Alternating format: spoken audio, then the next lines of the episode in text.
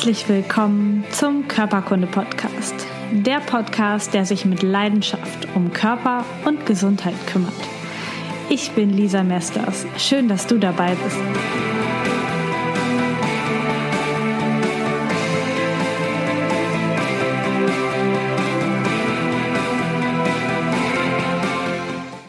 Herzlich willkommen bei einer neuen Folge Körperkunde Podcast. Ich begrüße heute ganz, ganz herzlich den Mario Danzer von Danzer und Kunst. Was es damit auf sich hat, das wird er euch gleich erzählen. Und ich möchte kurz reinstarten mit einem Zitat, was ich von der Webseite von den beiden geklaut habe oder jetzt einfach zitieren möchte. Und da steht, in der heutigen Zeit geraten viele Menschen aus dem biologischen Gleichgewicht, was über einen längeren Zeitraum zu gesundheitlichen Problemen führen kann. Die Gründe sind diesbezüglich in vielen Bereichen zu finden. Strukturelle, biochemische, emotional traumatische und elektromagnetische Stressoren können dafür verantwortlich sein. Hierbei spricht man von multifaktoriellen Ursachen. In diesem Fall bedarf es einer ganzheitliche, holistische Betrachtungsweise. Es bedarf ursachenorientierter Medizin. Und das macht ihr, das habt ihr euch auf die Fahne geschrieben, ursachenorientierte Medizin. Ähm, Mario, fang doch mal an und stell dich kurz vor, was machst du gerade, wie bist du da hingekommen und äh, was ist dein großes Ziel? Also ich äh, muss dazu sagen, ich bin 100% Quereinsteiger. Also ich habe äh, klassisch in einem Fitnessstudio angefangen zu arbeiten, habe dann irgendwann interessantere Fälle ähm, bekommen, in Anführungszeichen, in den Termin und die haben sich geöffnet mir gegenüber und ähm, dazu kam es dann irgendwann, dass ich gesagt habe, okay, gut, ich muss mich schlau machen über die Krankheiten, ich muss mich informieren und meine Arbeit war bis zu dem Zeitpunkt eigentlich nur erklärend, also wie eine Krankheit aussieht, beziehungsweise wie sie sich verhält und das hat sich immer weiterentwickelt, bis man irgendwann zu sehr ähm, intensiven Krankheiten gekommen ist, bis zu chronischen Krankheiten, Autoimmunerkrankungen, wo es dann sehr spannend wird.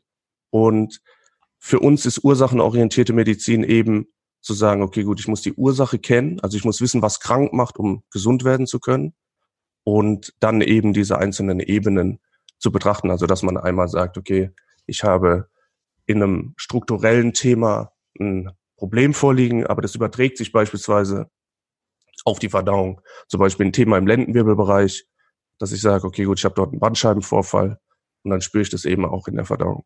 Und dann geht die Reise eben los, dass man sucht und sucht und sucht und irgendwann zu dem Punkt kommt, wo man merkt, okay, gut, der Kreis kann sich schließen. Also wir haben irgendwie ein System, was sich immer wieder selber erhält, was dann letztlich eine chronische Krankheit sein kann.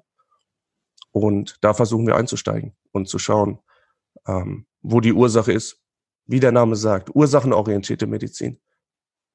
Und ich bin selber 29 und mache das jetzt schon seit ja, also ich habe mir das jetzt nicht von Anfang an auf die Fahne geschrieben. So, ich habe jetzt nicht von Anfang an gesagt, ich mache jetzt hier ursachenorientierte Medizin. Aber ich würde mal sagen, so seit sieben Jahren. Und es entwickelt sich stetig weiter. Also man wächst letztlich mit den Aufgaben, könnte man sagen. Also der Kunde bestimmt letztlich, ähm, in welche Richtung man sich immer weiter einarbeiten muss. Ja, Total spannend. Also, ähm, dass du aus dem, aus dem ganz normalen Fitnesstrainer-Dasein gesagt hast, okay, ich ähm, kann nur bis zu einem gewissen Grad helfen mit meiner, mit meiner ganz normalen Fitness, äh, mit meinem ganz normalen Fitnesswissen. Genauso bin ich ja auch zu meinen tausend und eine Fortbildungen und Büchern gekommen. Ich gemerkt habe, mit mit der Standard-Physiotherapie aus meinen drei Jahren Ausbildung komme ich einfach überhaupt nicht annähernd bei 100 Prozent der Patienten und schon gar nicht bei, äh, also nicht bei allen und, und äh, vielleicht nur bei 50 Prozent der Patienten überhaupt zu einem Ziel, wo die zufrieden sind und ich auch einigermaßen zufrieden sein kann. Und dann immer weiter reinzugehen und sich immer weiter ähm, zu, zu informieren. Wie hast du das gemacht? Also hast du das übers Internet gemacht? Hast du Bücher gelesen? Hast du Fortbildungen besucht? Wie waren so deine Schritte, um dich da einzuarbeiten?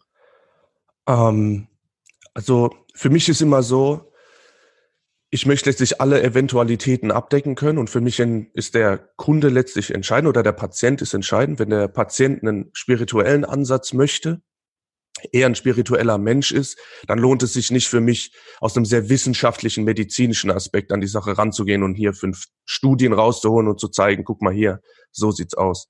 Auf der anderen Seite gibt's eben halt auch Menschen, die wollen diese Fakten haben und dann ist es eher ein medizinischer, ein wissenschaftlicher Ansatz. Dementsprechend Ähm, meine Freundin und die zweite Person hinter COMED, also hinter unserem Vorhaben, ist äh, die Linda Kunz und die ist Medizinstudentin und somit kam letztlich der medizinische Part mit rein und dann auf der anderen Seite eben ähm, spirituelle Gedanken beziehungsweise Ansätze aus klassischen Büchern, beispielsweise Toltec Wisdom, falls es jemand noch nicht kennt, kann ich sehr empfehlen. Die vier Versprechen, beziehungsweise auch in Richtung ähm, Dr. Joe Dispenza, dass man viel mit Affirmation machen kann, viel mit Meditation machen kann. Ähm, ich schaue gerade so quer in mein Bücherregal, um mich zu inspirieren. Es sind die verschiedensten Faktoren, ähm, die für mich eben ja eine Rolle spielen können. Mir geht es nicht darum, ähm, oder mir geht es darum, was funktioniert. Also am Ende der Erfolg gibt einem recht. Und in die Richtung entwickle ich mich dann. Ich schaue, wo ist die, wo wird eine sehr große Spur hinterlassen und in das Kielwasser gehe ich dann für eine gewisse Zeit, schaue mir an, was die Person macht im Detail und versuche das dann meinen Patienten letztlich vorzuschlagen und zu schauen, ob das eine, ob das ein Ansatz ist für sie, ob sie damit umgehen können. Und ja, am Ende ist es, äh, ist es auch der Patient, der mich inspiriert, muss man sagen. Mhm. Aber Bücher, ähm, das Internet bietet wahnsinnig viel. Es gibt auch sehr, sehr viel, wo man ein Fragezeichen dahinter machen muss. Es gibt auch sehr viele Leute, die erzählen sehr, sehr komisches Zeug, vor allem wenn man, wenn man hilflos ist und hoffnungslos, dann klammert man sich letztlich an alles. Und da ist es dann, glaube ich, auch wichtig, jemanden zu haben, der das auf eine Art und Weise filtern kann. Aber für mich ist der Erfolg. Der Erfolg gibt recht und dann das letztlich äh, in Verbindung zu bringen mit dem Patient. Ja, das ist ähm, total cool. Vor allen Dingen das, was du jetzt noch mit der mit der Filterfunktion gesagt hast, das empfehle ich allen möglichen Menschen, die auch hierher kommen oder die ich behandle, aber auch Freunden und ich empfehle es auch immer wieder mir selber. Denn wenn man in einer Situation ist, wo man krank ist und ein Problem hat, dann ist man total blind für alles, egal wie viele 5000 Ausbildungen man gemacht hat. Also wenn ich irgendetwas habe und ich bin zum Beispiel beim Arzt und der schlägt mir irgendetwas vor, dann, dann bin ich auch versucht, also das, ich habe mir klare Regeln gesetzt, um nicht direkt Ja zu sagen. Ich sage immer, ich überlege mir das, um dann mit jemand, mit Menschen zu sprechen, die für mich die Informationen in dem Moment filtern. Und da ist ja kein Mensch vor geschützt, egal wie toll er schon weitergebildet ist. Man darf sich einfach die Regel setzen, dass die Gesundheit total wichtig ist und man auch nicht zu einer riesigen Autoreparatur, die irgendwie 15.000 Euro kostet, mal eben in der Werkstatt sagt, jo, mache ich. Und genauso darf man das auch für den Körper einfach sehen. Also wenn irgendetwas nicht stimmt und man bekommt eine Meinung oder man sucht sich dann Meinung, dann ist es total wichtig, einen neutralen Filter davor zu setzen und einen Menschen zu suchen, dem man vertraut, der dann vielleicht erstmal anfängt zu recherchieren oder vielleicht auch schon Expertise hat. Das ist in dem Moment dann gar nicht so wichtig, sondern einfach nur diesen neutralen Filter davor zu bauen. Das finde ich total schön, ähm, dass du das für Menschen anbietest und ähm, ja, dass sie dich im Prinzip auch inspirieren, dann immer weiter und neu dazu zu lernen. Das ist ein total schönes Bild. Voll. Also es ist, ist ja auch vermessen, wenn man sich hinstellt und von vornherein sagt, ich weiß alles. Ja. So, ich habe von allem Ahnung. Ähm, Natürlich macht man auch gewisse Dinge selbst so. Also wenn es dann darum geht, okay, die ersten Schritte einzuleiten, dass man sagt, okay, ähm, was kann man denn direkt selber machen, unabhängig davon, was ist denn universell ein guter, ein guter Ratschlag. Also die ersten Schritte kann man sofort gehen. Und dann geht es eben darum zu schauen, wie entwickeln diese ersten Maßnahmen sich, diese ersten Schritte und was kann man dann daraus machen. Aber wie du schon gesagt hast, dieser Filter ist wahnsinnig wichtig, vor allem wenn die meisten Menschen, die zu uns kommen, zu mir kommen, die waren schon bei fünf, sechs Ärzten in der Regel, haben dann ihre ganzen Symptome aufgelistet, aber letztlich wenig teilweise von der Krankheit verstanden. Und für mich ist es eben ein ausschlaggebender Faktor, dass der Patient weiß, was er denn überhaupt hat. So, was ist denn überhaupt die Krankheit? So, wenn man mit einer Schnittwunde zum Arzt geht, so, dann weiß man, wo das mehr oder weniger herkam. Aber wenn man sich die ganze Zeit schneidet, dann kommt man ja auch irgendwann an den Punkt, wo man sagt, so ja, irgendwann, irgendwann muss ich jetzt mal rausfinden, woran das liegt. Also ich habe jetzt nicht die ganze Zeit Lust, mit Pflastern am, an der Hand rumzurennen.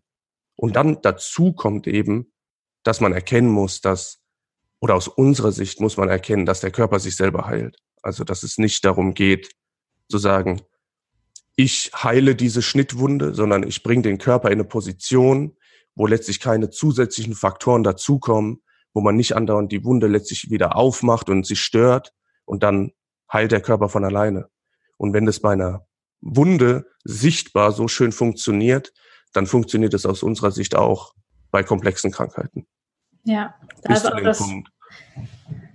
Äh, ja, jetzt habe ich dazwischen geredet. Das ist auch, ähm, ich habe dazu auch noch dieses Beispiel, habe ich, ich glaube, letztens erst gelesen, total cool.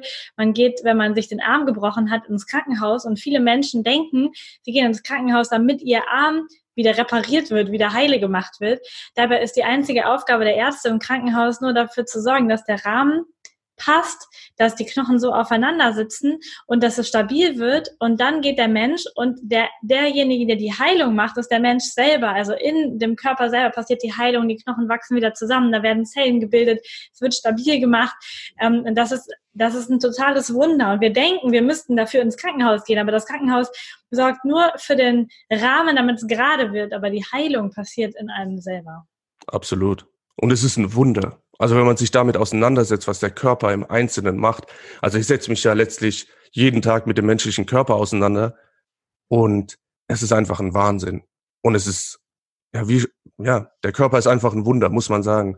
Und sich anzumaßen, von außen so weit eingreifen zu können, dass man sagt, okay, gut, ich bin die Person, die letztlich den Körper heilt von außen, auf keinen Fall. Und die, die Last will ich mir auch nicht auferlegen. Dementsprechend ist es für uns sehr, sehr wichtig, dass es eine Kooperation ist. Also es ist ein gemeinsamer Weg, den man, den man geht.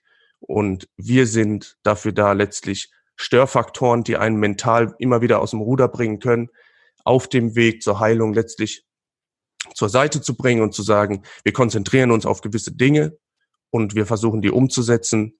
Und da sehen wir dann die Klassiker Ernährung, Mindset, Bewegung ist ein sehr, sehr wichtiger Faktor. Gibt es äh, wahnsinnige Studien dazu. Bewegungsmangel ist ungesünder als Rauchen. Also ist mit das Ungesündeste, was man machen kann, sich nicht zu bewegen. Und den Körper aber wieder in eine Position zu bringen, je nachdem, welche Krankheit man hat, dass man sich auch überhaupt bewegen kann.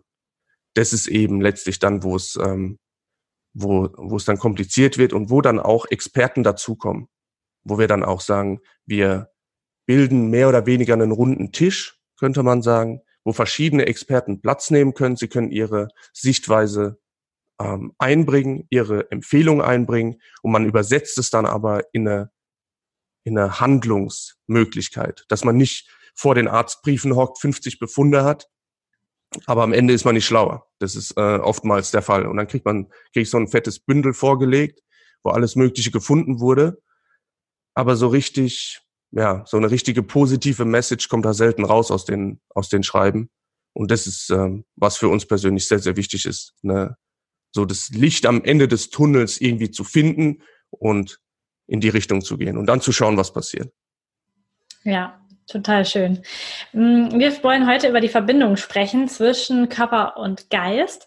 Und es gibt da eine Verbindung, die ist ganz, ganz offensichtlich. Also es gibt mittlerweile ganz, ganz viele spirituelle Geschichten, wo man die Verbindung erkennen kann oder auch nicht erkennen kann äh, und glauben muss.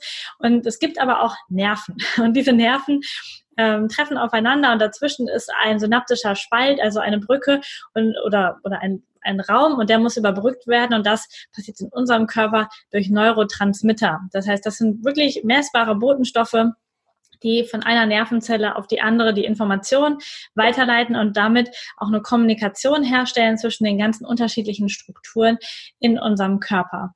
Also wir starten bei den Neurotransmittern. Was sind das für Substanzen und was haben die eigentlich für eine Aufgabe in unserem Körper? Neurotransmitter, wie schon angesprochen, also sie werden in den Nervenzellen produziert. Da muss man nochmal unterscheiden, es gibt Neurotransmitter, die äh, primär im Körper vorkommen oder im Körper produziert werden. Serotonin ist da ein bekannter Begriff. Bis zu 95 Prozent davon wird im Darm produziert. Aber Serotonin kommt auch im Gehirn vor. Und da muss man den Unterschied machen, auch nochmal, was die Aufgabe angeht. Und wie schon angesprochen, sie überbrücken letztlich ähm, diesen Schritt zwischen Nervenzelle durch den synaptischen Spalt. Und man kann es runterbrechen auf ein System wie eine 0 und eine 1 im Computer, also entweder Strom an oder Strom aus. Entweder es fließt Strom oder es fließt kein Strom sozusagen. Und je nachdem, wie man das taktet, kann man eine Information daraus kreieren, die komplexer ist. Und wir sind eben kein Computer, wir sind ein biologisches Wesen und können letztlich sagen, wir bringen mehr Information in Strom an. Man könnte sagen, wir haben ein sehr schnelles Signal, wir haben ein sehr starkes Signal oder wir haben ein gleichmäßiges Signal oder wir haben eben kein Signal, beziehungsweise wir unterdrücken sogar noch weiter das Signal. Man könnte davon sprechen, dass wir eine große Null sozusagen haben. Sehr, sehr wenig Strom. Und diese Muster, die entwickeln gewisse Informationen für unser Gehirn, für unseren Körper und wir reagieren darauf.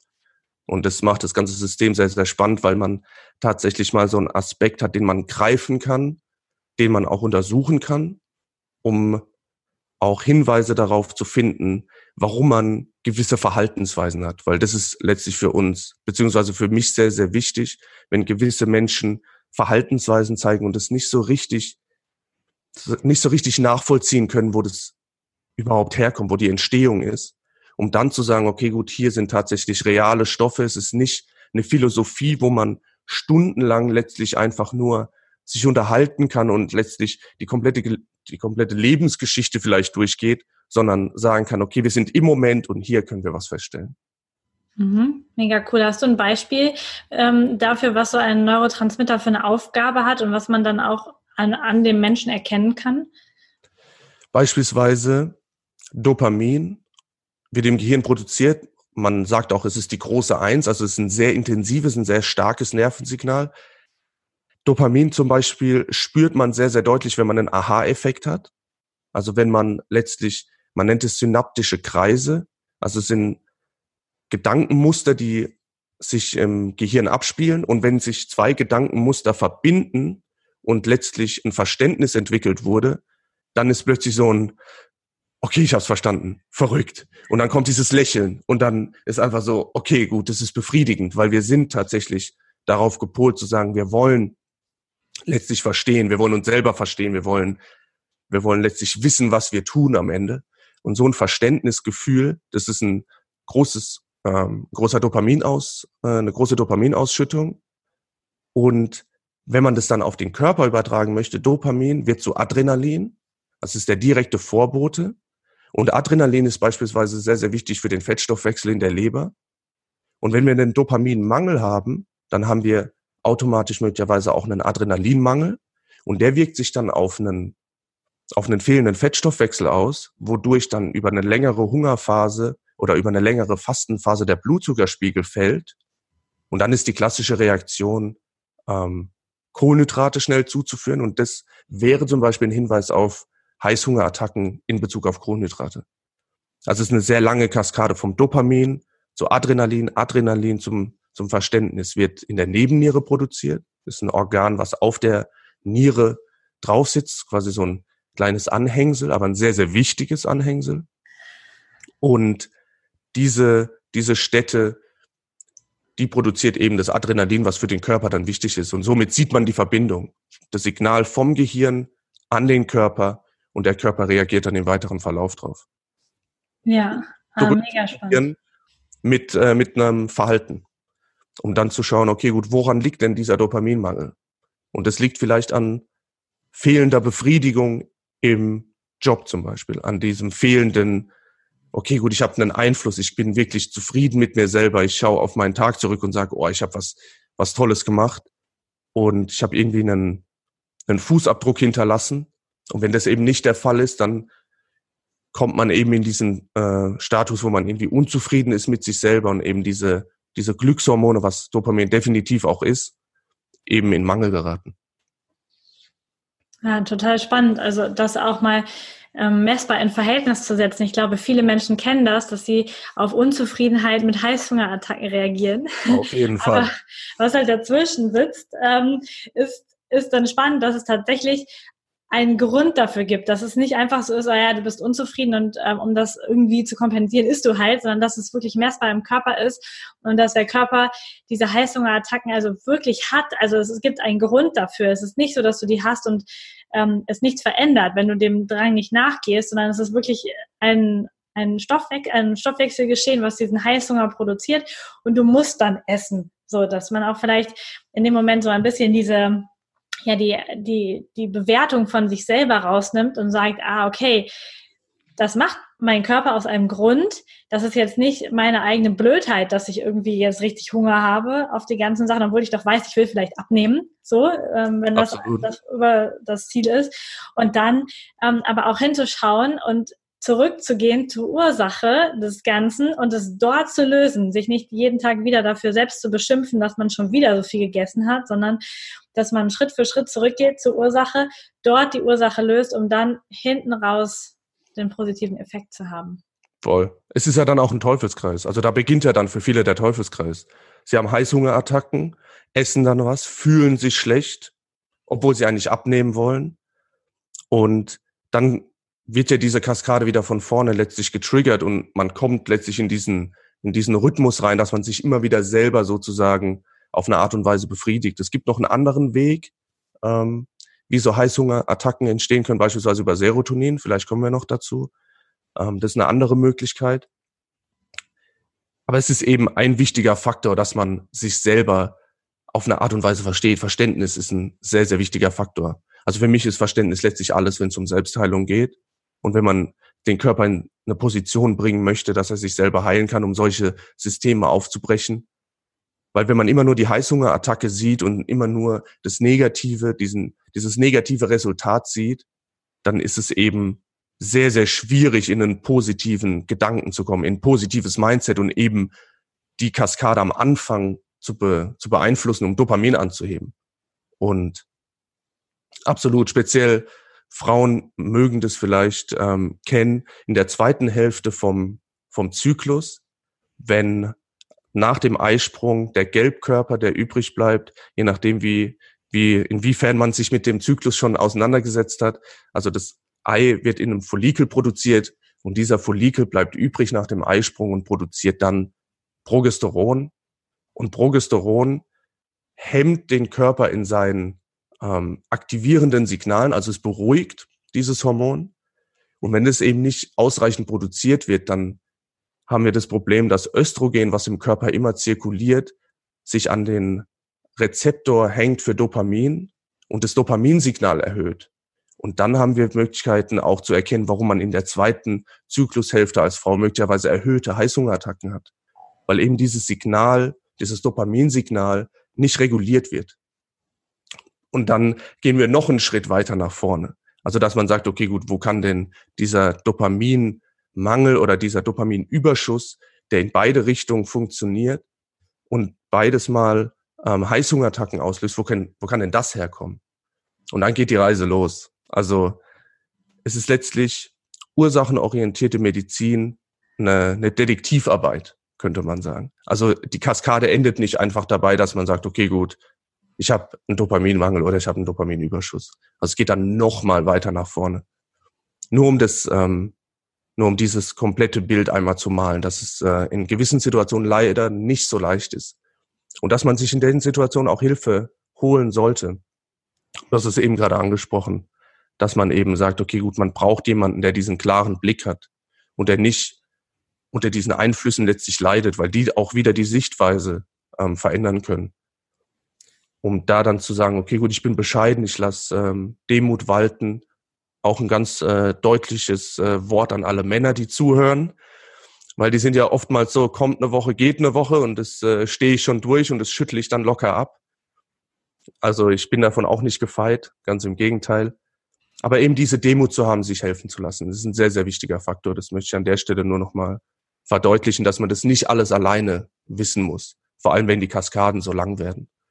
Also wer jetzt hier zuhört und sich denkt, oh mein Gott, wie soll ich das überhaupt alles irgendwie auf die Reihe bekommen? Mit Hilfe. Mit Hilfe ist es definitiv machbar. Ja, es gibt halt Menschen, die, die das sehr leicht lernen und die sich da richtig reinknien wollen, also richtig Bock haben dazu, so wie du zum Beispiel. Das ist auch spannend. Auch, ja, ja. Ich komme ja auch selber aus einer Richtung, wo das auch mal für mich eine Rolle gespielt hat. Also jeder hat ja eine Geschichte. Mhm. Also ich bin jetzt auch nicht einfach da reingeschlittert, sondern für mich gab es ja auch mal den Moment, wo ich gesagt habe, okay, gut, irgendwas muss ich ähm, über mich selber verstehen und das, das eben anderen Leuten und äh, Patienten zur Verfügung zu stellen und ihnen dabei zu helfen. Und am Ende ist es so, in dem Moment, wo man sich selber verstanden hat, wo man selber plötzlich erkannt hat, okay, gut, daran liegt es, dann kommt ja dieser besagte Dopaminaus, diese Dopaminausschüttung Und dann hat man ja schon diesen ersten Funken, an dem man sich äh, festhalten kann und sagen kann, okay, gut, daraus will ich mehr machen und irgendwie einen Wegweiser kreieren. Ja, Ach, total schön. Nochmal kurz auf Topic der Hinweis an alle, die jetzt gerade zuhören. Wir sind, wenn irgendwas mit unserem Körper nicht stimmt, sind wir manchmal so hilflos und sind dann direkt auf dem Weg zu unserem äh, Arzt, der zwei Straßen weiter sich als unser Hausarzt bezeichnen darf oder was auch immer. Und jeder, der im Medizinsystem arbeitet, hat ja so seine Brille auf, seinen Blick auf. Und ich möchte überhaupt gar nicht sagen, dass es irgendwie blöd ist, zum Arzt zu gehen. Die haben alle ihre gute Berechtigung. Aber es ist ganz wichtig, mit, mit, mit Sachen, die gar nicht so klar sind, die keine Grippe, kein Armbruch oder irgendetwas sind, auch mal zu Menschen zu gehen, die nicht in, in Spalten von ähm, verschiedenen Medizinrichtungen denken. Dann ein Gynäkologe denkt gynäkologisch und dann innere Mediziner innere medizinisch und ein Neurologe sieht das Nervensystem und der Orthopäde sieht halt nur die Knochen. Ganz überspitzt gesagt, hat aber keine Ahnung, was das mit dem Darm zu tun hat. Und da ist es manchmal wichtig, erstmal so einen, jemanden zu haben, der sich sehr breit aufgestellt hat und dann auch sagen kann, pass auf, ich glaube, wenn wir uns die ganzen Kaskaden angucken, dann ist jetzt der Weg in unserem Beispiel vielleicht, wenn der Zyklus nicht ganz rund läuft, ähm, könnte man ähm, in Erwägung ziehen, zum Gynäkologen zu gehen. Da würde man aber nicht zuerst drauf kommen, wenn das Problem ist, ich habe Heißhungerattacken, ich kann nicht abnehmen. Und da ist es einfach so cool, mal zu Leuten zu gehen. Und da möchte ich jetzt auch nochmal die Lanze brechen für alle, die sich im Gesundheitssystem engagieren und die weder einen Doktor noch einen Doktorprofessor noch einen Heilpraktiker für noch irgendwelche Zertifikate haben, sondern einfach das große Ganze sehen und beratend tätig sind. Und das ist so ein Segen für unser ganzes System. Und nimm das einfach wahr, geh zu Menschen, die du vertraust, jetzt als als Hörer und ähm, schau, dass sie dir helfen können, denn wer heilt, hat recht. Und schau nicht so sehr, dass du ähm, den Professor Dr. Chefarzt hattest, denn das ist nicht immer die beste Lösung. Genau. Absolut. Also man sieht es ja auch. Also wenn es zum Beispiel um Krebs geht, die erfolgreichsten Betreuer für Krebs sind die, die oftmals Krebs selber betreut haben, selber be, sich selber geheilt haben, um dann dieses Wissen weiterzugeben und plötzlich heilen sich andere damit und plötzlich haben die ein Rieseninstitut und haben wahnsinnige Erfolge, aber die haben keinen Doktor, die haben, sind kein Professor, die haben nie Forschung betrieben aber sie haben letztlich in sich selber reingehört und haben sich selber auf eine Art und Weise verstanden. Und dazu zu sagen, oder ich möchte noch was dazu sagen, zu dieser Aussage, die zu 100 Prozent richtig ist, die kann ich nur zu 100 Prozent unterschreiben. Also jeder, der der Meinung ist, dass er einen positiven Beitrag leisten kann, der sollte einen Beitrag leisten, sollte aber auch offen sein, wenn es äh, mal Kritik hagelt, was sehr, sehr wichtig ist, um sich selber immer wieder auch ähm, auf den richtigen Weg zu bringen. Ein wichtiger Faktor ist aber auch, dass der Patient selber, also dass, wenn du das hörst, dass du selber auch das Heft äh, zu einem gewissen Teil in die Hand nehmen möchtest und auch sagen möchtest, was deine Meinung ist in Bezug auf die Krankheit. Also wenn Patienten zu mir kommen, ist eine sehr entscheidende Frage, was ist dein Bauchgefühl, was ist deine Intuition, was glaubst du ist tatsächlich die Ursache? Und dann bekomme ich Geschichten teilweise zu hören aus Kindheitstagen, wo noch nie ein Arzt tatsächlich ähm, gehört hat und wo dann auch jeder normale Arzt sofort sagen würde, okay, gut, damit muss man dann zum Psychologen. Und dann ist man in Anführungszeichen schon wieder raus. Dann ist man in einer gewissen Schiene drin und dann geht die Behandlung auch in die Richtung. Aber eben, dass man sich diesen kleinen Faktoren bewusst wird und dass man auch mutig ist, die auszusprechen und die, ähm, die letztlich auf den Tisch zu bringen und am Ende zu sagen, okay, gut, wie, wie baut sich das alles zusammen? Ohne dass man dann direkt abgestempelt wird. Also mhm. ich finde es wahnsinnig, äh, wahnsinnig traurig. Ich habe auch schon Fälle gehabt, wo Leute tatsächlich eine Geschichte erzählt haben und dann relativ schnell auch klar wurde, sie haben sie nur einmal erzählt, weil sie wollten nicht weiter in der Richtung behandelt werden. Aber es ist für mich so, okay, gut, gewisse Dinge darf man anscheinend nicht erzählen, weil man sonst einfach abgestempelt wird und so eine Schublade bekommt. Und ähm, das ist ein Faktor, den, den muss man definitiv äh, definitiv umgehen. Also wenn ein Arzt das machen würde, persönlich, ist eine persönliche Meinung und das tatsächlich empfehle ich auch den einzelnen Patienten, ein bisschen vorsichtig werden, ein bisschen kritisch werden, weil es immer so eine sehr einfache Lösung ist und man wird so weggeschoben und plötzlich sind diese ganzen Geschichten nicht mehr wertvoll. Ja. Ja. sind wir wieder voll vom Thema abgekommen. Ja, einmal, in die Neurotrans einmal die Neurotransmitter eingestiegen und dann wieder doch zurück aufs System. Genau. Aber ich glaube, Aber es ist wichtig, das einfach genau. auszusprechen in seiner Gänze. Glaube ich auch. Ähm, jetzt lass uns trotzdem zurück zu den Neurotransmittern. Du hast gerade schon gesagt, dass Dopamin im Gehirn gebildet wird, so Serotonin zum größten Teil im Darm. Das Jawohl. ist ja auch so ein Thema, was ich so mega cool finde, dass ähm, in der Fortbildung, die ich gemacht habe zum Thema Darm, da hat der Arzt, der vorne stand, gesagt, dass er denkt, dass man so ungefähr 80 Prozent der Menschen aus den ähm, psychotherapeutischen Einrichtungen dieses Landes entlassen könnte, wenn man dafür sorgen würde, dass sie einen gesunden Darm haben und eben ausreichend Serotonin produzieren, um sich zufrieden, glücklich angekommen zu fühlen. Erzähl doch mal ein bisschen was zu Serotonin. Also Serotonin ist der direkte Vorbote von Melatonin und Melatonin ist das Schlafhormon. Und das ist das Erste, was die Leute eigentlich merken. Also in dem Moment, wo man nicht gut schläft, kann ich nur jedem empfehlen, in dem Moment, wo der Schlaf nicht optimal ist und optimal bedeutet, ich schlafe nicht innerhalb von zehn Minuten ein, ich wache nachts auf, ich empfinde beispielsweise Nachtschweiß, ich wache zu früh auf, ich stehe nach zehn Stunden auf und bin trotzdem überfahren. Diese Faktoren, wenn das wirklich nicht optimal ist, ein optimaler Schlaf ist, hinlegen, nach zehn Minuten einschlafen, morgens aufstehen und sich wie ein Turnschuh fühlen. Das ist optimaler Schlaf. Und wenn das eben nicht optimal läuft, dann eben auf Ursachensuche zu gehen. Und der erste, die erste Station ist tatsächlich ähm, das Magen-Darm-System, weil dort eben sehr, sehr viel produziert wird. Man muss auch dazu sagen, dass es einen Unterschied gibt zwischen Serotonin eben im Darm und Serotonin im Gehirn. Und da ist beispielsweise die Verbindung, wenn Serotonin im Gehirn zu niedrig ist, dann bekommen wir auch Heißhungerattacken, weil dadurch wird Insulin ausgeschüttet, weil wenn wir viel Kohlenhydrate essen, dann geht der Blutzuckerspiegel hoch. Insulin senkt den Blutzuckerspiegel, indem es den Zucker in die Zelle verfrachtet. Aber Insulin hat eben auch die Aufgabe, die Blut-Hirn-Schranke so zu verändern, dass eine Aminosäure ins Gehirn kommt, nennt sich Tryptophan. Und Tryptophan wird dann zu Serotonin und beruhigt dann sozusagen auch das Gehirn. Also es ist einmal so, dass Kohlenhydrate natürlich körperlich auch uns sedieren, weil der Blutzuckerspiegel geht hoch und wir haben das Gefühl, okay, wir sind versorgt. Aber auch das Gehirn reagiert darauf über die Kaskade der Blut-Hirn-Schranke und Tryptophan. Und da fängt es dann zum Beispiel an, dass Leute eine veränderte Form von Tryptophan geben, nennt sich 5-HTP. Jeder, der sich mit Depressionen auseinandergesetzt hat, wird den, wird diesen Wirkstoff schon mal gehört haben. Nennt sich 5-Hydroxytryptophan. Klingt kompliziert, aber ist letztlich nur eine chemische Gruppe, die an das Tryptophan gebunden wird. Und dieser Stoff ist eine direkte Vorstufe von Serotonin. Und Serotonin wird dann im Gehirn eben weiterverarbeitet zu Melatonin. Und dann hat es eben einen sehr, sehr starken Einfluss auf auf die, auf die Schlafqualität.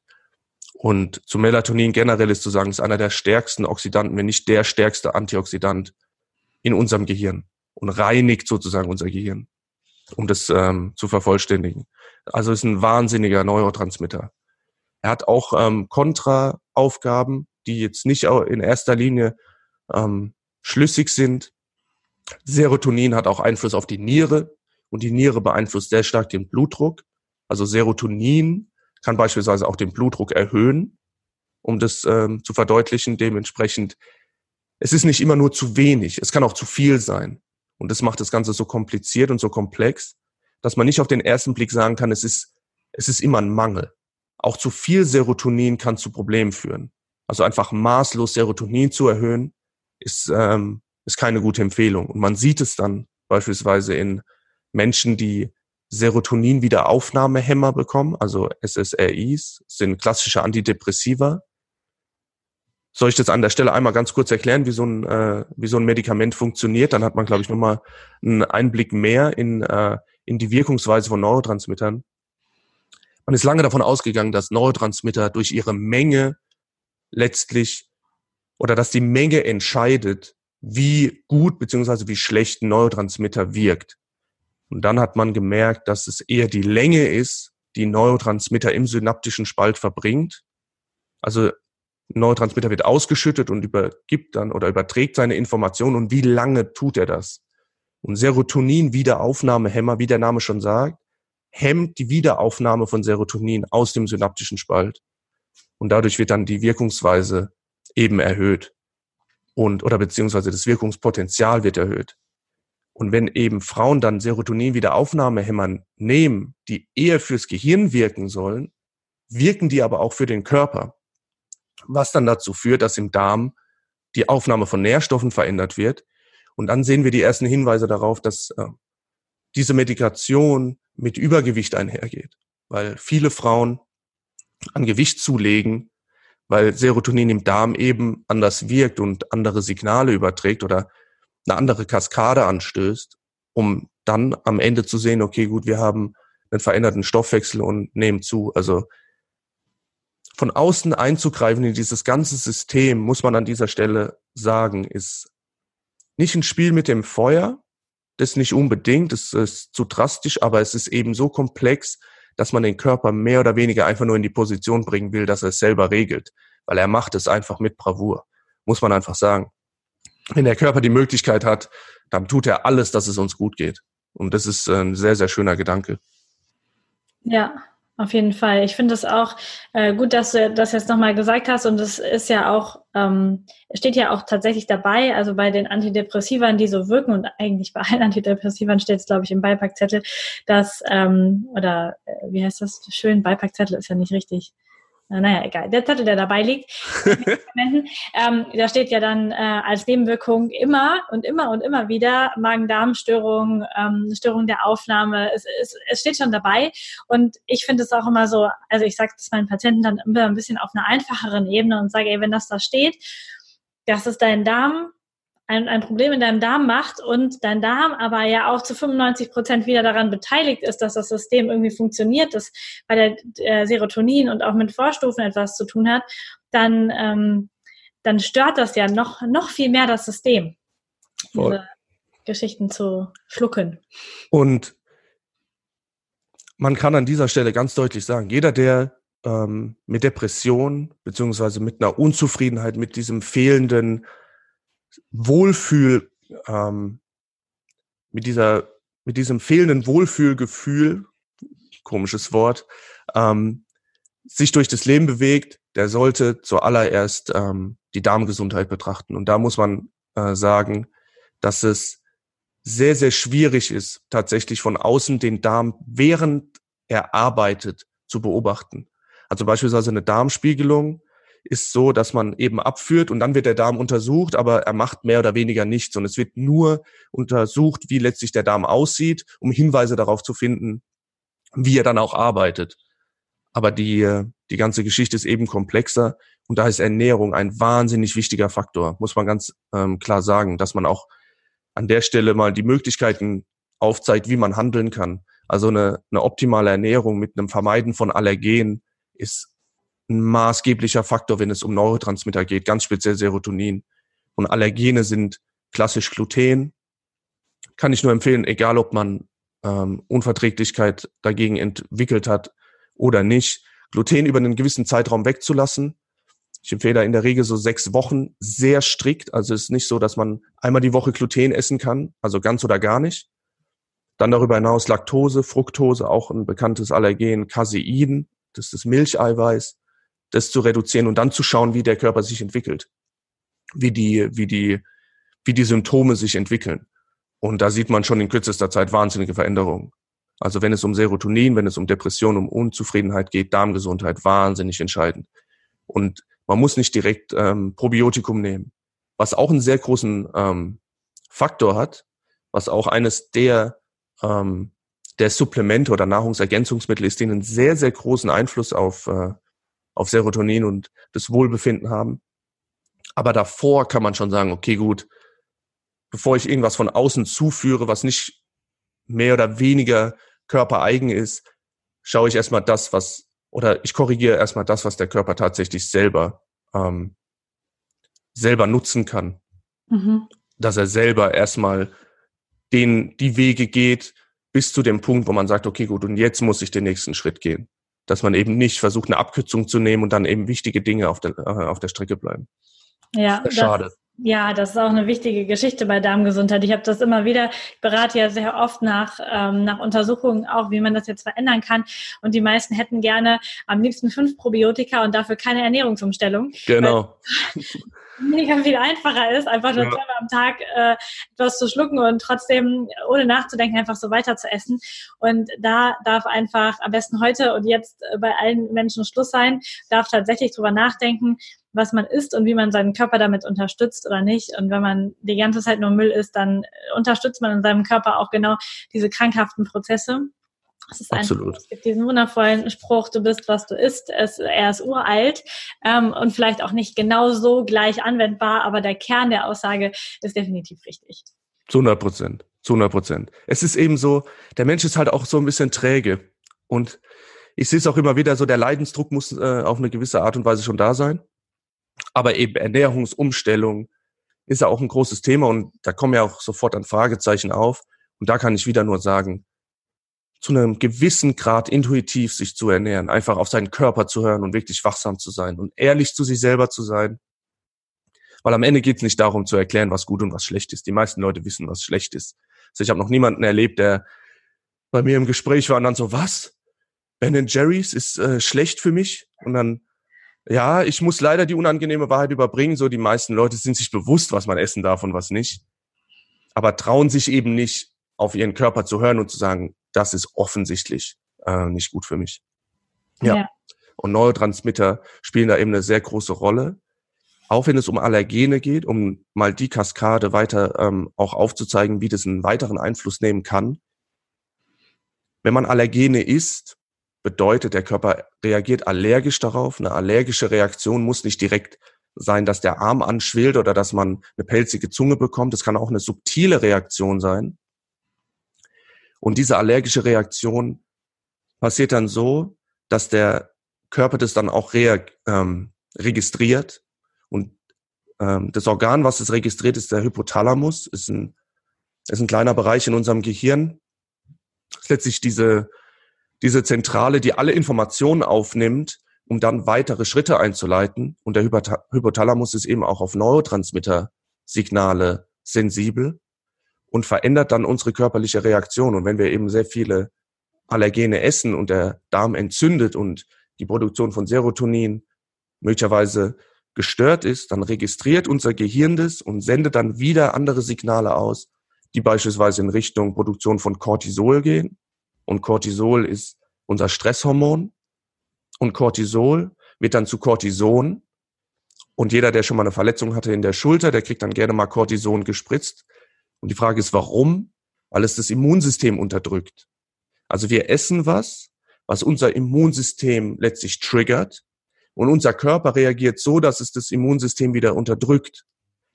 Und diese, diese Schleife im Grunde genommen, die verändert dann wieder komplette Kaskaden und hat dann auch wieder Einfluss auf Neurotransmitter ähm, Balance und ist der Beginn mehr oder weniger von einem Teufelskreis, weil chronische Entzündung ist ein sehr, sehr großes Thema.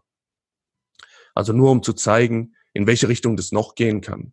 Also dass letztlich das Signal vom Körper, ich habe einen Schadstoff in mir, beziehungsweise ich habe das Gefühl, es sei ein Schadstoff, vielleicht ist es gar keiner. Es liegt nur daran, dass die Qualität äh, meines Darms nicht optimal ist und dass die Stoffe, die ich aufnehme, letztlich Schadstoffe sind, weil sie eben mehr oder weniger nicht gut verdaut worden sind, dass das Gehirn letztlich darauf dann wieder reagiert, um dagegen zu steuern in Form von okay, gut, ich unterdrücke mein Nervensystem, äh, mein, mein Immunsystem, weil ich muss mich um Dinge kümmern. Ich kann mich damit jetzt nicht auseinandersetzen, ich kann mich jetzt nicht ins Bett legen und erstmal klarkommen, weil dieses Problem ist die ganze Zeit da.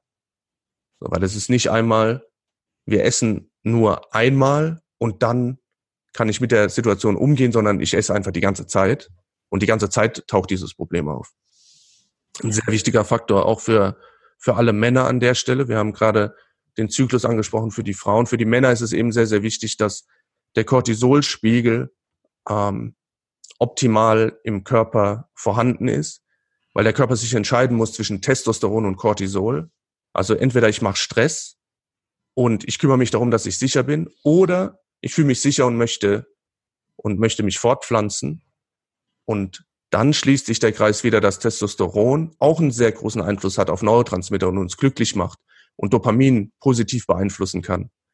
Und wenn wir eben die ganze Zeit gestresst sind, dann haben wir dieses fehlende Glückssignal und das ist zurückzuführen auf Testosteron. Und das ist möglicherweise zurückzuführen darauf, dass der Körper die ganze Zeit Stresshormone ausschüttet, weil der Darm entzündet ist. Das ist ein sehr häufig gesehener, ähm, eine sehr häufig gesehene Kaskade bei mir in den Gesprächen. Also auch für Männer ist Darmgesundheit absolut entscheidend. Ja. Ich finde es so schön, welche, welche Wege du jetzt gerade aufgezeigt hast und ich lade alle ein, man darf sich das öfter anhören oder durchlesen, bis man es so verstanden hat. Ähm, und ich habe auch gerade gedacht, ich hoffe, dass, es, dass man folgen kann. Für mich ist es klar, weil ich mehr oder weniger ein Bild im Kopf habe und letztlich einfach nur mein, mein Bild vor Augen versucht zu erklären. Und es ist eben Fremdwort, Fremdwort, Fremdwort möglicherweise. Dementsprechend, ja, vielleicht muss man sich hin und wieder anhören oder eben sagen, was für Symptome habe ich und ganz gezielt diese Symptome einmal zu besprechen, weil da kann man sehr, sehr viel außenrum weglassen. Ja. Dann ist es nicht so eine riesige Fülle, weil man versucht natürlich hier in so einem Gespräch alle Aspekte anzusprechen, aber man merkt vielleicht, okay, das, äh, das ist nicht machbar, da sitzen wir morgen noch hier. Genau, das stimmt. Und ich finde, was man ganz, ganz schön erkennen kann, bei diesen ganzen wundervollen Prozessen, die da ablaufen, der Körper versucht immer aus der Situation, die ihm gegeben wird, das Allerbeste herauszuholen. Also auch wenn du jetzt heute hier sitzt und sagst, oh ja, eigentlich läuft alles ganz gut, du weißt aber, du hast dich die letzten 20 Jahre echt doof ernährt, du hast dich ähm, wenig bewegt, du hast deinem Körper einfach nur geschadet, dann weißt du, der ist auf allen Ebenen am Ausgleichen die ganze Zeit. Der versucht, das Optimum rauszuholen, sodass du funktionierst, sodass du überlebst im schlimmsten Fall. Und das finde ich einfach nochmal wichtig zu verstehen, dass wir unseren Körper nicht erst unterstützen, wenn das Kind schon im Brunnen gefallen ist, sondern einfach wissen, der tut auf anderen Ebenen, die wir vielleicht gar nicht registrieren, weil wir nicht so sehr mit uns verbunden sind, alles dafür, dass wir diesen Job machen können, dass wir jeden Tag wieder aufstehen, dass wir funktionieren im Alltag, obwohl wir ihm jeden Tag eigentlich einen Hinterntritt geben und äh, ganz blöde Sachen in ihn reinschmeißen. Und ich finde, diese ganzen Prozesse machen das klar, wie, wie wundervoll komplex unser ganzer Körper ist und wie wundervoll komplex er uns unterstützt. Erstmal, egal was wir machen, irgendwann läuft das fast dann über. Das nennt man dann Krankheit. Voll. Und dann ist es in der Regel sehr kompliziert, das Ganze wieder zurückzuverfolgen und an den Ursprung zurückzugehen und zu schauen, okay, gut, wo setze ich hier ein? Weil wenn es mal ein Teufelskreis ist, dann hat man letztlich nicht die Möglichkeit, einfach eine, eine Kaskade zurückzugehen, sondern man dreht sich eben im Kreis irgendwann. Und dann ist die Frage, okay, gut, wo setze ich ein? Und dann ist es oftmals eben auch an einem Punkt, wo man sagt, okay, ich brauche vielleicht auch Medikamente. Ich brauche vielleicht auch eine intensivere Behandlung dieser, dieser Probleme. Und ähm, bin nicht mehr in der Lage, einfach mich selber in eine Situation zu bringen, wo mein Körper es selber schafft, weil man eben jahrelang Symptome beziehungsweise die Sprache des Körpers einfach ignoriert hat. Und darin sind wir einfach, glaube ich, Könige mit unserer, in unserer heutigen Zeit zu ignorieren. Und der Körper hat sehr viele Möglichkeiten, uns zu signalisieren, dass es ihm nicht gut geht. Und an der Stelle ist zu sagen, Müdigkeit ist die erste, ist der erste Wink des Körpers. Also wenn der Körper müde wird und auch über den Tag hinweg müde ist, dann muss man sich selber eingestehen, okay, gut, da ist, ähm, da ist eine Entwicklung da, die möchte ich sofort angehen. Und viele glauben eben, sie seien gesund und sagen sich selber häufig auch, sie seien gesund. Aber wenn man da mal ein bisschen genauer nachfragt, dann kommt relativ schnell raus, also richtig funktioniert es nicht. Und da darf man gerne ein bisschen früher dran sein und ein bisschen früher aufstehen, was das angeht und muss nicht gleich zum Hypochonder werden. Ja. Aber Müdigkeit ist so der erste, der erste Punkt, den ich jedem nur ans Herz legen kann, ähm, genauer anzugehen. Weil wenn das Energielevel nicht da ist, dann ist das Immunsystem nicht da, dann sind diese ganzen Prozesse nicht da und dann verschieben sich die ersten Dinge. Und Neurotransmitter, also die, die Chemie des Gehirns oder die Chemie des Nervensystems ist ein Faktor und Müdigkeit ist äh, eben ganz klares Zeichen dafür auch was Sport angeht, um mal die, diesen Aspekt noch mit reinzubringen. Man muss ganz deutlich sagen, wenn es um Sport geht, es gibt einmal die Regeneration der Struktur, also der Muskeln, des Körpers, wie wir ihn klassisch wahrnehmen, aber es gibt auch die Regeneration des Nervensystems.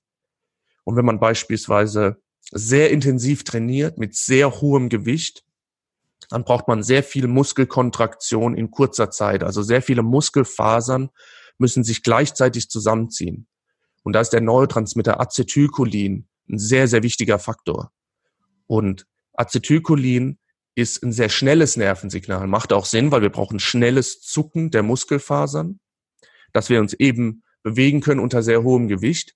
Springen geht in die gleiche Richtung. Also wer sehr viel springt, bei dem wird auch Acetylcholin erhöht ähm, gebraucht. Und Acetylcholin ist eben auch wichtig, wenn es um das parasympathische Nervensignal geht. Also der Parasympathikus ist das Rest and Digest Signal, könnte man sagen, also zurücklehnen und verdauen. Und wenn wir eben sehr intensiv Sport machen, zu intensiv, vielleicht auch eher zu frequentiert, zu häufig, dann ermüden wir letztlich unser Nervensystem und dann kommt es dazu, dass wir unruhig werden. Und das merken sehr, sehr viele, wenn sie im Übertraining sind. Ist nicht zuerst der Körper, man kriegt Muskelkater, ist okay, man kommt damit klar. Aber diese innere Unruhe, das ist so ein Zeichen, da, da beginnt es dann auch, was Sport angeht, einen negativen Einfluss zu nehmen. Und auf der anderen Seite sehen wir aber auch schöne Momente, dass wenn wir sehr intensiv Sport gemacht haben, dass man mal so an den Punkt kommt, dass man zu Hause sitzt und einfach nur die Wand anschaut und einfach mal gar nichts denkt. Und dass man einfach so vor sich hin einfach meditiert auf eine Art und Weise. Und das ist dieses, dieser, dieser antidepressiver Effekt von Sport gerne mal. Und das hängt eben auch ähm, mit den einzelnen Neurotransmittern zusammen. Und es gibt Hinweise, es ist natürlich auch ein Feld, was noch nicht zu 100 Prozent erforscht ist, weil Acetylcholin hat jetzt nicht die größte Lobby, also ist schwer zu patentieren. Also da haben die Leute jetzt nicht unbedingt Lust, irgendwie große Forschungsprojekte zu starten. Aber es gibt Hinweise darauf, dass Acetylcholin viel mit Informationsaufnahme zu tun hat, also sehr viele Informationen zu einem äh, in sehr kurzer Zeit zu verarbeiten. Man hat festgestellt, dass beispielsweise einzelne Sportler, speziell ähm, Handballspieler, die in der Mitte spielen, die müssen sehr viel überblicken, also brauchen einen sehr hohen peripheren Blickwinkel und da spielt Acetylcholin eine große Rolle. Und wenn man eben zu stark trainiert hat, zu intensiv vor allem, dann kommt es eben zu einer Ermüdung dieses Neurotransmitters und dann sitzt man eben da und denkt einfach mehr oder weniger ins Leere oder wird sogar unruhig, dass der Körper sagt, okay, gut, irgendwie irgendwas stimmt nicht. Ich habe ähm, ich hab so intensive Signale abbekommen. Und da ist Sport auch eine, ein, ein sehr, sehr großer Faktor. Und Joggen, muss man ganz ehrlich sagen, an dieser Stelle ist ähm, aus meiner Sicht dann zu empfehlen, wenn es entspannend wirkt. Weil rhythmische Bewegung erhöht Serotonin. Serotonin ist ein sehr gleichmäßiges Nervensignal, ist auch assoziiert mit dem Flow-Moment, könnte man sagen. Also dieses Runners High, wo man das Gefühl hat, oh, in dieser Geschwindigkeit kann ich ewig laufen. Der Blickwinkel wird klein, man kommt in so einen meditativen Zustand. Aber wenn das nicht der Fall ist, dann ist Joggen ähm, keine gute, keine gute Empfehlung sozusagen. Und da sind sehr, sehr viele Frauen leider dabei, denen ich sage, okay, gut, Ausdauersport, Joggen ist hart gesagt, ähm, aus meiner Empfehlung ähm, verboten. Auch wenn es ein sehr intensives äh, Wort ist, aber es ist einfach nicht förderlich. Spazieren wäre beispielsweise viel besser.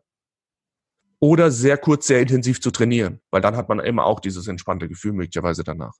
Also auch Sport, Bewegung, wir haben es am Anfang angesprochen, ist ein sehr wichtiger Teilbereich, wenn es um Neurotransmitter geht. Ja, total spannend, was du jetzt noch dazu gesagt hast. Ich springe noch mal einmal ganz kurz so als äh, letzte Frage zurück, weil wir schon gerne, echt lange gerne. reden. Ähm, und zwar hast du gerade ge gesagt, dass Müdigkeit eine, ein sehr wichtiges Indiz dafür ist, dass irgendetwas aus dem Gleichgewicht ist. Wenn ich jetzt als ähm, als normaler Mensch äh, zum Arzt oder zum Heilpraktiker gehe und ähm, sage, ich bin über Tag müde, ähm, und ansonsten habe ich aber nichts Vielleicht mhm. schlafe ich nicht so gut, aber äh, müde. Ja, manchmal bin ich vielleicht auch schlecht gelaunt. Dann, ähm, dann sagt der Arzt, okay, pff, Schultern zucken, wir machen mal ein Blutbild. Ähm, und dann vielleicht sogar ein großes Blutbild, wo die weißen Blutkörperchen noch ausgezählt sind, im Gegensatz zu dem anderen Blutbild. Und wenn wir Glück haben, dann guckt er vielleicht auch die Schilddrüsenhormone noch mit an. Ja. Ähm, aber und äh, vielleicht noch freies Eisen, aber das war es dann auch. Also das war die Kassenleistung in dem Fall, die man in Anspruch nehmen kann. Wie kann ich denn da vorgehen, wenn ich so einen Verdacht habe, um das für mich zu bestätigen? Ist das nur Try and Error oder kann ich das auch messen? Also eine Messung, die auf jeden Fall äh, sinnvoll ist zum Tun, wenn man das Gefühl hat, man ist müde. Erstmal muss man dazu sagen, was bedeutet Müdigkeit? Es gibt so die klassische, ich komme morgen nicht, morgens nicht aus dem Bett, dann ist die Schlafqualität in der Regel das Thema. Was viele Leute aber haben, ist so diese klassische Mittagsmüdigkeit. So ab äh, 13, 14 Uhr kommt das Mittagessen und danach hockt man komatös an seinem Arbeitsplatz und kämpft sich blinzelnd durch den Nachmittag, bis man dann irgendwann wieder klarkommt. Aber was man da an dieser Stelle machen kann, ist grundsätzlich zu schauen, sind alle Nährstoffe verfügbar. Also nachzuschauen, beispielsweise über eine Haarmineralanalyse, ob alle Spurenelemente vorhanden sind. Ganz speziell Selen ist da ein großes Thema, wenn es um die ähm, um die Schilddrüse geht. Da kann man noch mal ein ganz eigenes Thema drüber machen, weil Schilddrüsenunterfunktion, da geht aus meiner Sicht äh, sehr sehr viel am tatsächlichen Ziel vorbei. Aber grundsätzlich Nährstoffe. Aber dann muss man eben auch sehen, okay, gut, ich habe einen Nährstoffmangel. Wo werden denn die Nährstoffe aufgenommen? Okay, und dann kommen wir wieder zur Darmgesundheit. Und dann sind wir wieder letztlich dort, wo alles mehr oder weniger beginnt und die ganzen alternativen Heilansätze, ob das Ayurveda ist, ob das TCM ist, ob das eine tibetische Heilkunst ist, die sehen immer sofort erstmal das Mikrobiom, sehen sofort erstmal den Darm, ob da alles ähm, in Ordnung ist. Und der Punkt ist einfach, Nährstoffaufnahme, aber dann auch, wie viel Nährstoffe sind im Körper vorhanden. Und wenn ich da dann Disbalancen sehe, und da ist es für mich nicht wichtig, ob die in den Normalbereichen sind. Es gibt normal und es wird einfach aus der Gesellschaft heraus letztlich erhoben, aber es gibt auch Optimalwerte. Und wenn ich keine Optimalwerte habe, dann kann ich auch nicht davon ausgehen, dass es 100% läuft. Also das wäre der erste Ansatz, den, äh, den ich machen würde. Ja. Dadurch, dass die meisten Leute eher eine Mittagsmüdigkeit haben, ist für mich so, wenn ich was esse und ich werde müde, dann hat der Körper offiziell keine Lust auf Essen. Und dann wäre vielleicht sogar Fasten besser. Und Fasten tun wir dann, wenn wir latent krank sind. Also wenn man mit 40 Fieber im Bett liegt, dann isst man keine Schweinshaxe, sondern man isst leichte Kost, weil der Körper besser damit umgehen kann, wenn er weniger isst, weil er dann einfach Abbauprodukte von sich selbst letztlich nutzt, um auch Energie zu produzieren. Und wenn ich was esse und müde werde, dann sollte ich vielleicht einfach fasten. Und dann ist es im ersten Moment schwierig, weil wir vielleicht in den Unterzucker kommen und dann haben wir auf der Ebene vielleicht Themen. Aber der Körper reguliert es dann plötzlich. Und dann sind wir während dem Fasten, was viele, glaube ich, schon mal erlebt haben, plötzlich deutlich energetischer und denken uns, okay, was ist denn jetzt los? Ich esse weniger und habe mehr Energie. Wie hängt das zusammen? Eben weil der Körper schon latent einfach, ich sage jetzt mal das böse Wort krank ist aber es ist nur ein Hinweis darauf, dass man eben was im System hat. Aber das sind so die ersten, die ersten Schritte, die ich in der Regel gehe. Ernährung, ganz klar. Sport, aktiv zu werden, Sauerstoffaufnahme, so. Latenter Sauerstoffmangel ist krebserregend. Nur das, um an der Stelle einmal ganz deutlich zu sagen, dass man den ganzen Tag nicht am Gähnen ist, sondern sich kurz bewegt, Sauerstoff ins System bringt, um dann letztlich zu gewährleisten, dass der Körper richtig Stoffwechseln kann. Und für den Stoffwechsel braucht er ähm, im Einzelnen Nährstoffe und die zu überprüfen, ob die alle da sind. Und ähm, kleiner Hinweis an der Stelle, Nährstoffmangel aus meiner Sicht deckt schon mal 95 Prozent aller Probleme ab. Also wenn man das regulieren kann, wenn man das Mikrobiom, die Nährstoffaufnahme regulieren kann, dann gehen schon so viele Sachen weg. Und dann denkt man sich so, okay, gut, dass es nur daran gelegen hat, ist fast so ein bisschen gespenstisch aber es ist eben der maßgebliche Faktor. Also isst man wie ein Mülleimer, dann isst man ein Mülleimer und dann kann man eben halt auch keine Energie aufbringen und dann kann man eben halt auch nicht regulieren, wie du schon vorhin gerade sehr deutlich gesagt hast. Regulation ist da das absolute Stichwort. Cool. Wow, da waren heute richtig, richtig viele Infos drin.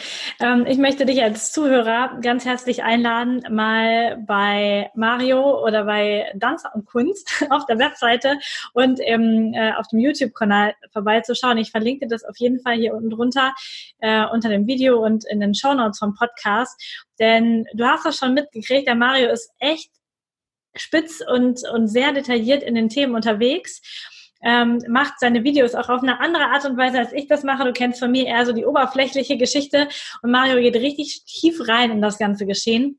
Deswegen möchte ich es dir einfach ähm, total gerne empfehlen. Er hat schon ein paar Videos zu unterschiedlichen Themen online, ähm, die echt gut gemacht sind. Also schau dir das auf jeden Fall mal an. Und dann bedanke ich mich ganz herzlich bei dir, Mario, für den Einblick heute. Und ich hoffe, wir können das einfach ähm, in ein paar Wochen und Monaten nochmal mit einem anderen Thema wiederholen, weil das so cool ist, da einfach zu zweit mal so ein bisschen drin rumzustochern. Und gerne, gerne erklären. Finde ich mega cool. Vielen Dank für deine Zeit und einen äh, wunderschönen Tag wünsche ich dir noch. Ich habe zu danken. Ich hoffe, dass es äh, verständlich war für die, für die Zuhörer und dass man mal so einen kleinen Einblick gewinnen konnte. So, das war das Interview mit dem lieben Mario. Ich hoffe, es hat dir gefallen und du konntest ganz, ganz viel für dich daraus mitnehmen, ganz neue Informationen gewinnen. Wir sind ja heute echt tief eingestiegen in die unterschiedlichen Verbindungen des Körpers. Ich finde, das macht es einfach nochmal deutlich, wie wundervoll komplex, einzigartig und ja, was für ein Wunder unser Körper eigentlich ist und wie dankbar wir jeden Tag sein dürfen, diesen Körper zu haben, dass er mit uns lebt und bebt und alles dafür tut, dass es uns einfach gut geht. Ich habe mit Mario jetzt dieses Interview geführt und er hatte mich angesprochen und hat gefragt, ob wir das machen können, weil er meinen Kanal entdeckt hat und eben ein Gesundheitsexperte auf seinem Gebiet ist. Und falls du da draußen jetzt zuhörst und auch ein Experte bist auf irgendeinem Gebiet der Gesundheit, wenn du auch etwas zu sagen hast, wenn du dein Projekt auch nach vorne bringen möchtest, wenn du einfach denkst, wir, wir könnten mega cool zusammenarbeiten, unsere Expertise würde sich vielleicht auch mega cool ergänzen, dann darfst du mir sehr, sehr gerne eine Nachricht schreiben, eine E-Mail am besten an, an lisa.körperkunde.com und Wahrscheinlich kommen da ein paar mehr E-Mails, jedenfalls wird es langsam immer mehr. Und ich möchte einfach auswählen, ein bisschen auswählen, welche Projekte, die ich da als Anfrage habe, sich am besten eignen für den Podcast. Und Vielleicht lernen wir uns einfach nur kennen. Vielleicht bist du auch eine der nächsten Interviewfolgen hier im Körperkunde Podcast und stellst einfach dein wundervolles Projekt hier vor. Ich würde mich jedenfalls freuen auf den wundervollen Kontakt mit euch und der erste Schritt auch könnte sein, um in Verbindung zu gehen und mal zu schauen, was alles so geplant ist und was ähm, ich so mache, dass du einfach bei Facebook in die Communities mit reinkommst. Ich habe dort eine Facebook Körperkunde Community, das ist ähm, für alle alle Hörer. Und dann gibt es noch die Körperkunde-Therapeuten-Community, die ist nur für Therapeuten. Das heißt, ähm, egal was für eine Richtung, äh, ob du Psycho, Physio, Ergo ähm, oder was auch immer für ein Therapeut bist, vielleicht auch Ernährungsberater, dann lade ich dich auch herzlich in diese Gruppe ein für den fachlichen Austausch, den wir einfach in dieser Gruppe dann durchführen können. Genau. Und ansonsten höre ich freue ich mich immer, von dir zu hören und ähm, etwas zurückzubekommen, quasi an, an Informationen, an Energie für diesen Podcast. Und ähm, ja, bin ganz gespannt, welche Menschen sich jetzt melden und mit mir in Kontakt treten. Da freue ich mich schon sehr drauf. Ich wünsche dir jetzt einen wundervollen Sonntag. Hab eine schöne Zeit. Achte auf deinen Körper und vielleicht ist heute der richtige Tag für dich zu starten, etwas für deine Gesundheit zu tun, nicht mehr länger zu warten, nicht mehr länger aufzuschieben, sondern heute zu beginnen, dich mehr zu bewegen, anders zu denken, anders zu essen, mehr zu trinken, was auch immer, vielleicht auch eine Meditation zu machen. Nimm doch heute einfach als den besten Tag, um etwas für deine Gesundheit zu tun.